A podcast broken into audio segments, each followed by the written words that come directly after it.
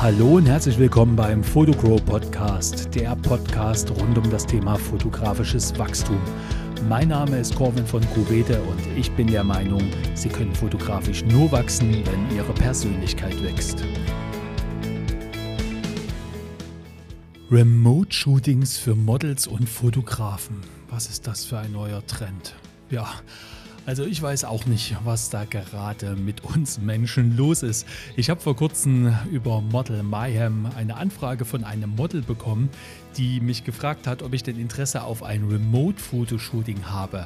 Und sie hat mir dann erklärt, wie das Ganze aussehen soll. Also sie baut dann wohl zu Hause ihre Webcam auf und ähm, ich kann dann letztendlich per Webcam ähm, kann ich ihre, also per Fernbedienung kann ich irgendwie ihre Kamera bedienen und sie schickt mir dann die RAW-Dateien zu, damit ich die ihr dann noch bearbeite.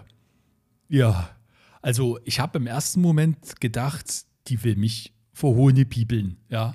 Also äh, bis ich dann erstmal mitbekommen habe, dass die das ja wirklich ernst meint. Ich habe dann erstmal nur zurückgeschrieben, haha, lustiger Witz, Zwinker-Smiley. Und also die hat das wirklich ernst gemeint.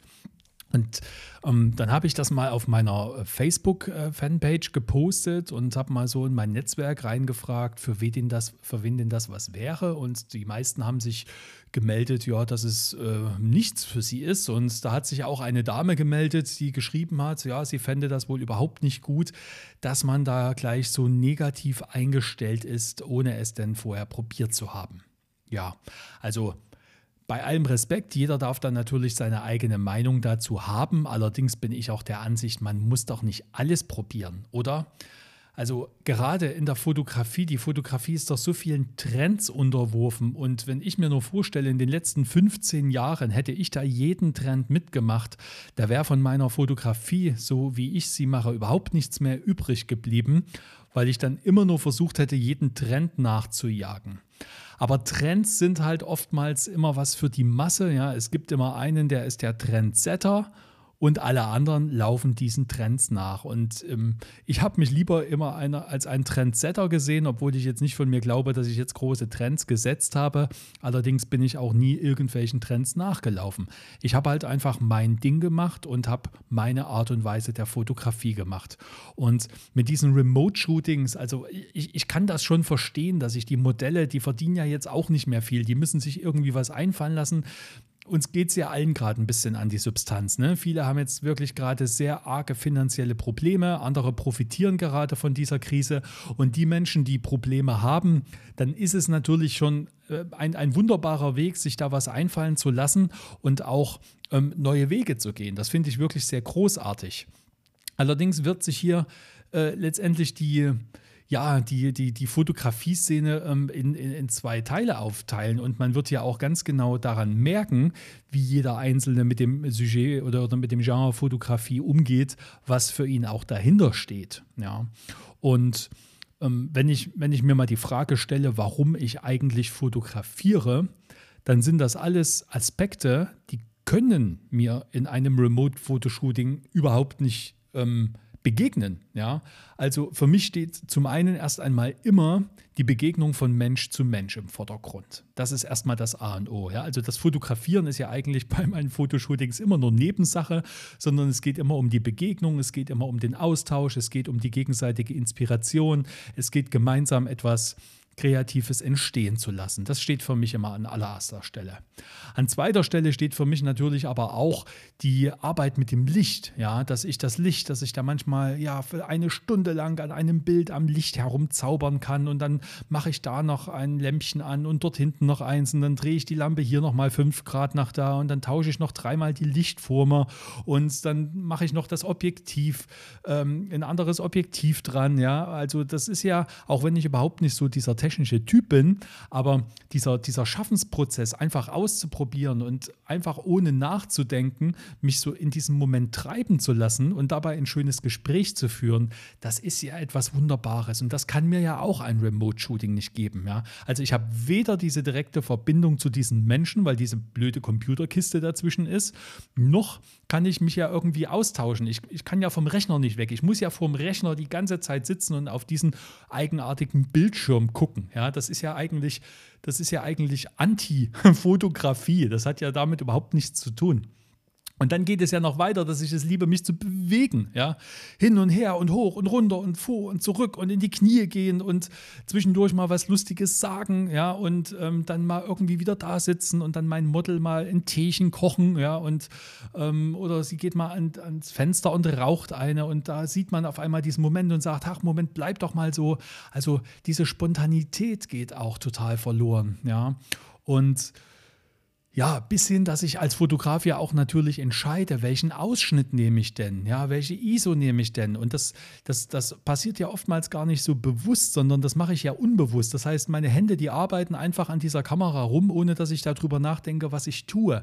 Und das kann ich ja auch alles nicht mehr machen. Ja? Das heißt, ich habe ja vielleicht irgendwo auf meinem Bildschirm so ein Bediendisplay von einer Kamera, mit der ich vielleicht noch nie gearbeitet habe und ähm, soll da jetzt hier irgendwelche Einstellungen machen und dann meine Model mit einer schlechten Internetverbindung äh, und einer Zeitverzögerung von vielleicht zehn Sekunden irgendwelche Anweisungen geben.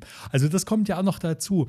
Und das Entscheidende, ihr Lieben, also man kann ja sagen, okay, ähm, äh, man kann ja wenigstens irgendwie äh, ein Foto trotzdem trotzdem komponieren und gibt das seinem Model alles rüber und sagt ihm vielleicht auch noch, wie sie das Licht hinstellen soll. Also mir wäre das ja alles schon viel zu kompliziert und aufwendig.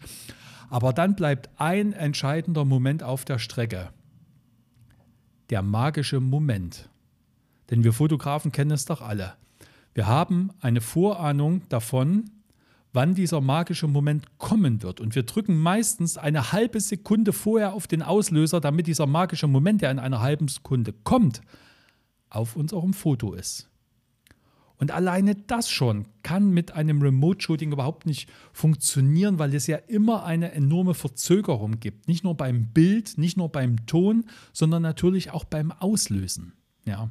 Und wenn ich mal diese ganzen Faktoren zusammennehme, die nehmen ja für mich alles, also komplett alles weg, was für mich Fotografie bedeutet.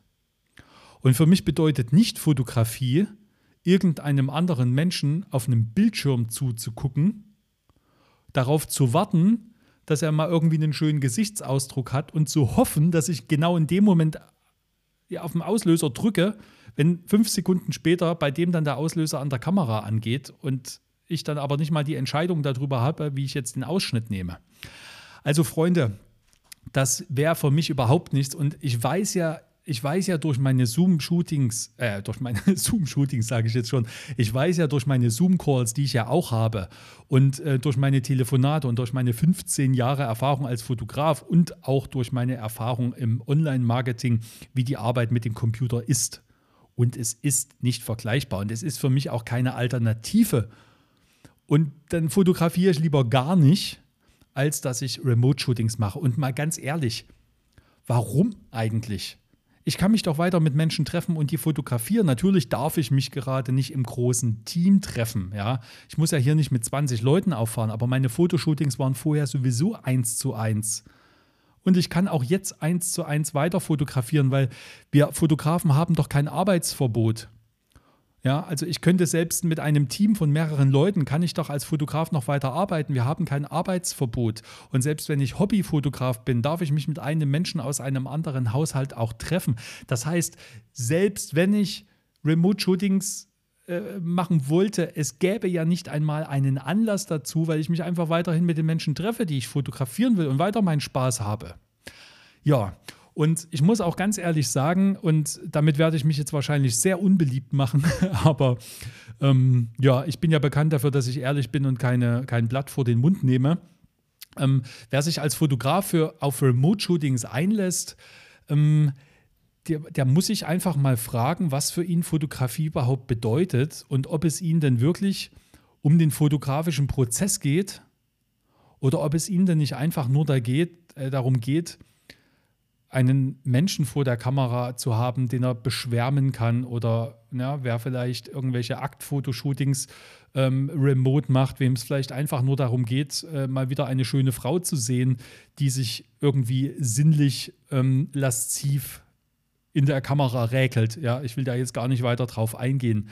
Also, ähm, das hat für mich schon einen zwielichten Charakter. Wir kennen ja von anderen Instanzen her Frauen, die sich ähm, vor Webcams ähm, äh, zeigen für Geld. Ja, also ich will da jetzt gar nicht so sehr die Schublade aufmachen, aber das hat für mich so einen Charakter, weil eben dieser ganze komplette kreative Schaffensprozess ähm, von, von äh, des Fotografen fehlt. Ja? Also es gibt für mich ja nichts, also es gibt ja für mich gar nichts, was letztendlich mir dieses befriedigende Ge Ergebnis geben könnte oder dieses befriedigende Gefühl. Ja, wäre das so, dann okay, würde ich das auch machen, aber sind wir mal ganz ehrlich, ähm, das ist doch nichts Halbes und nichts Ganzes. Ich glaube, das ist eine schöne Möglichkeit, die sich die Models haben einfallen lassen, um einfach mal wieder ein bisschen an Geld zu kommen in dieser Zeit. Aber ähm, sind das Ergebnisse, mit denen wir zufrieden sind? Sind das Ergebnisse, die wir dann in unser eigenes Portfolio nehmen wollen?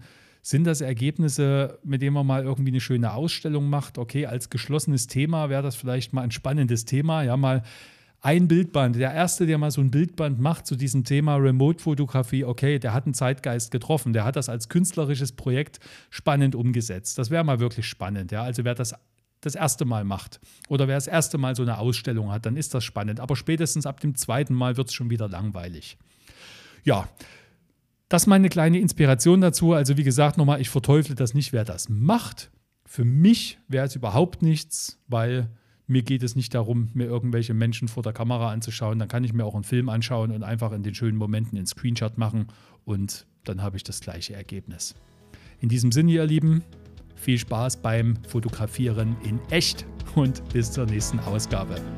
Das war die aktuelle Episode von Photogro. Wenn Ihnen diese Ausgabe gefallen hat und Sie glauben, dass von diesem Wissen auch andere Fotografen profitieren können, dann würde ich mich sehr freuen, wenn Sie diesen Podcast fleißig auf den sozialen Netzwerken teilen. Bitte geben Sie mir doch auch auf meinem iTunes-Kanal eine 5-Sterne-Bewertung, denn das ist die einzige Möglichkeit, damit mein Podcast auch weiter in die Sichtbarkeit kommen kann. Und sicher haben Sie schon gemerkt, dass es auf meinem Podcast und meinem YouTube-Kanal keine Werbung gibt und das soll auch so bleiben. Da ich natürlich allerdings trotzdem meine Medien von irgendetwas finanzieren möchte, haben Sie auf Steady die Möglichkeit, mich für umgerechnet nur einen Kaffee pro Monat mit einem monatlichen Betrag zu unterstützen. Alle weiteren Informationen finden Sie in den Show Notes.